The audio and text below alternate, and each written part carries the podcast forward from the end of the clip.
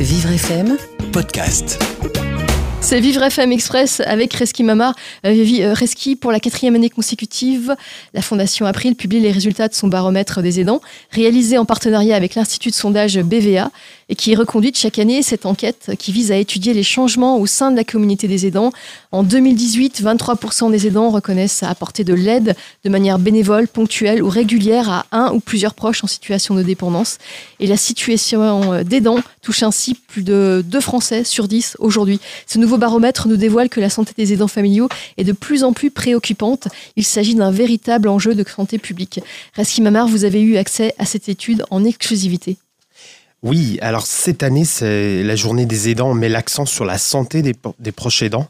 Et euh, ce que le baromètre euh, nous montre, c'est que près d'un tiers de ces personnes négligent leur propre santé. C'est 31% euh, des personnes interrogées et qui se déclarent aidantes. Nathalie Hassel, qui est directrice de la Fondation April, nous explique ce chiffre. Au vu de nos observations, eh bien, on se rend compte que 31% des aidants affirment avoir tendance à délaisser leur propre santé à cause de leur rôle. Donc c'est un point qui nous semble important de, relever.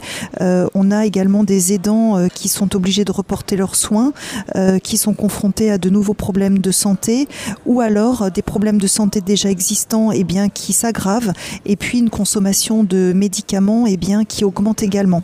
Alors les mots les plus souvent décrits sont le stress, 38% en parlent, des troubles du sommeil ou encore des douleurs physiques. Pour chacun, c'est 3 personnes sur 10, 3 aidants sur 10 qui s'en plaignent.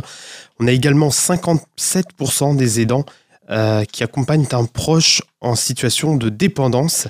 C'est 9 points de plus qu'en 2017 et en fait, ce chiffre en dit long sur l'évolution de notre société.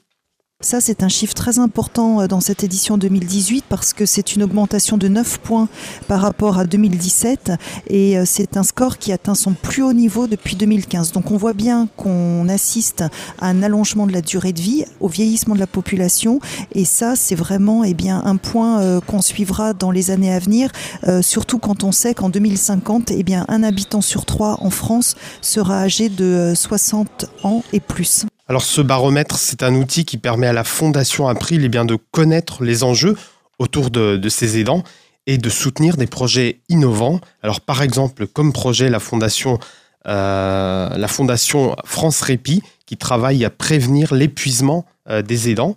Euh, autre projet, la plateforme easy.org créée par Handicap International et dont l'objectif est de donner une meilleure information aux aidants en quelques clics.